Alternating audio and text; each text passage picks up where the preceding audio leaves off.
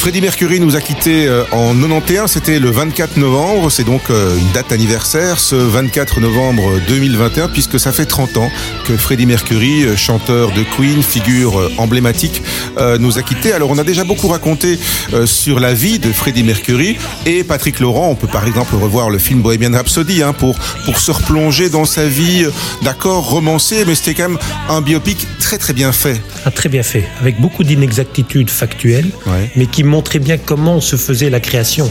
Et on, voyait bien la personnalité de Freddie Mercury. Et on se rendait compte comment il composait cette musique. Quel était l'esprit de groupe, ou parfois très individualiste, et comment tout ça se formait au sein du, de Queen, toute l'ambiance, à quel point le groupe le, groupe le vénérait, hein, parce que c'est réellement ça.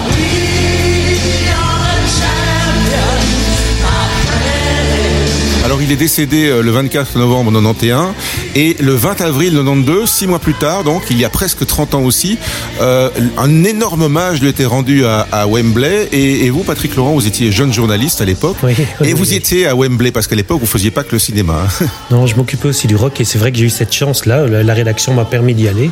Cela dit, j'ai failli ne jamais le voir. Ah. Parce que j'ai été jusqu'à Londres et puis donc je vais au service de presse pour demander mes tickets d'entrée. Et là, on me dit, ah bah, vous les avez déjà. Et non. Et en fait, quelqu'un d'autre s'était fait passer pour moi et avait dit, voyez là sur la liste, c'est moi. Et ça avait marché.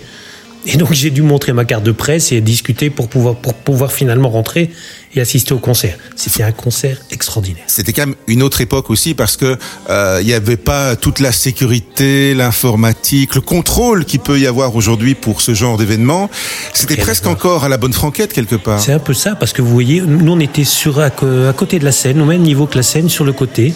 Donc quand on est face à la scène, on était à droite mhm. et on voyait donc ce que voyaient les musiciens. Et quand ils avaient fini leur prestation, ils passaient dans la salle où nous nous étions. Et donc on pouvait croiser David Bowie ou, ou le Axel Rose ou George Michael. On pouvait les interviewer, très peu de temps évidemment parce que ce c'était pas vraiment le but. Mais on pouvait les interviewer là sur place. Ils étaient accessibles. Envisageable. Oui. oui, oui, oui, oui, ils étaient là, ils passaient. Ça n'existe plus ce genre de relation. Bah, c'était quand même quelque chose d'assez incroyable parce que toutes les stars des années 80 et début années 90 étaient là c'est qu'en fait c'est le live aid mais en hommage à Freddie Mercury. Hein. Il y a Metallica, U2, Elizabeth Taylor, c'est extraordinaire, je m'en souviens.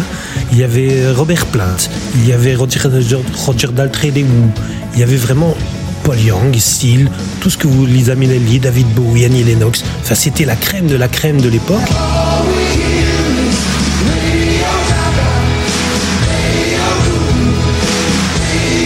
Pour moi, le moment le plus important, le plus émouvant, le plus touchant, parce qu'on était au niveau de la scène, c'était la reprise d'une chanson que je n'aime pas vraiment chez Queen, c'est Radio Gaga. Ouais. Oui, c'est pas leur meilleur album, mais par contre, c'est un album avec de multiples tubes, dont Radio Gaga, justement. Oui, oui, oui. Mais le public adorait. Hein. Et vous voyez, Paul Young reprenait ce morceau, et quand il reprend le refrain, il fait Radio Gaga, et puis tu as le public qui tape trois fois dans les mains. Mais 70 000 personnes qui font ça en même temps. Quand on est juste à côté de la scène et qu'on voit ça, on comprend les frissons que ressentent les artistes.